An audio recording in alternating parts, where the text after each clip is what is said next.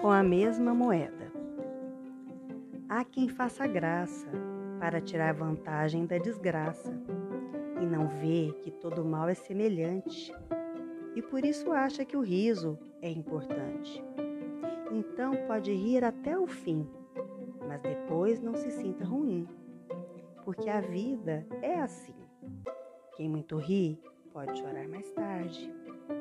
E já que preferi mostrar que não era covarde, levei a pior com Siri. Acho que este bem aprendeu a lição, pois o feri também com beliscão.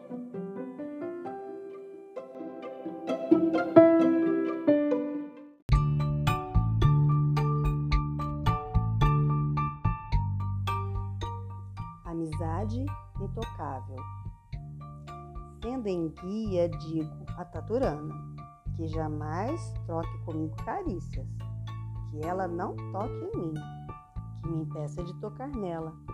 Porém, a tal fulana também me pede para que eu não lhe toque. Por mais que eu peça, nada impede. Seguimos no momento assim nosso tratamento. Claro que sem tratamento de choque.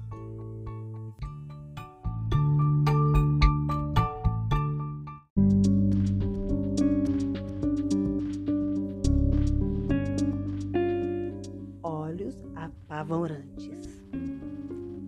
Rara pela plumagem, talvez espere que eu aplauda. Tem olhos na cara, na cauda. Isso é o que mais se tem. É o que mais se depara e o que mais se vê. Suas penas com certeza enchem os olhos de qualquer que veja. Tem a imagem vaidosa, de forma curiosa e tão cheia de beleza. Beleza que não nego com tantos olhos em você, será comum que algum seja cego? Ou vá precisar de exame de vista? De um oftalmologista, ainda de oculista, para notar que é linda. Mas pelo calor que faz no verão, peço por favor, deixe que eu pegue o seu leque de pavão.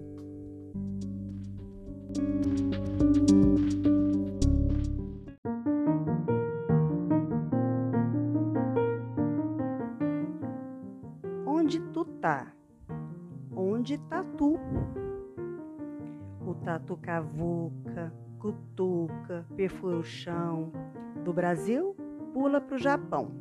E quem o viu no Polo Sul nessas alturas, calcula estar já no Polo Norte.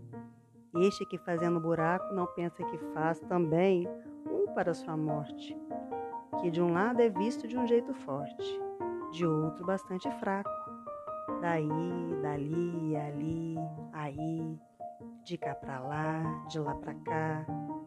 Estamos cá para nós com os esquimós e após o Havaí.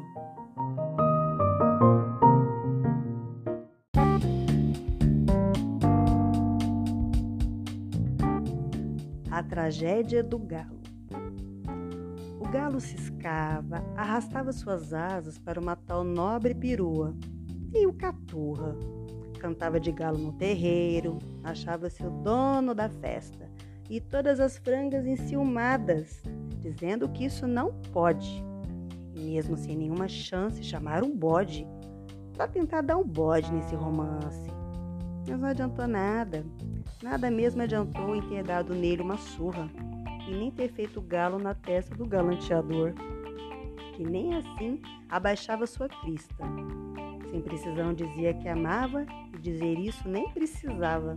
Já reparava, pois já dava na vista. Dava para perceber que por ela tinha ele um coração de galinha. Um vestido de gala, de peito aberto, abriu alas ao seu sentimento.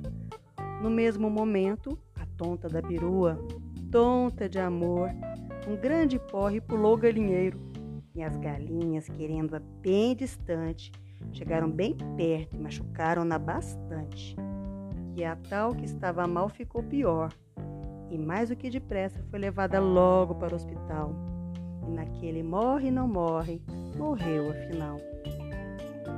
No dia seguinte, a notícia espalhou no mundo animal, que o galo imediatamente foi saber do acontecimento pelo pombo correio, e ciscando de raiva seguiu pelo meio do milharal, E o corvo, que por ali ouviu tão pouco cordial, referiu ser mesmo tarde demais. Aliás, já tornaste a sua amada prato especial de Natal e continua amando e lembrando dela, por sinal. Por causa disso, nada mais lhe conforta. E pela morte daquela ave, seu estado ficou ainda mais grave, que quanto mais sobrevivia, mais este parecia com uma galinha morta.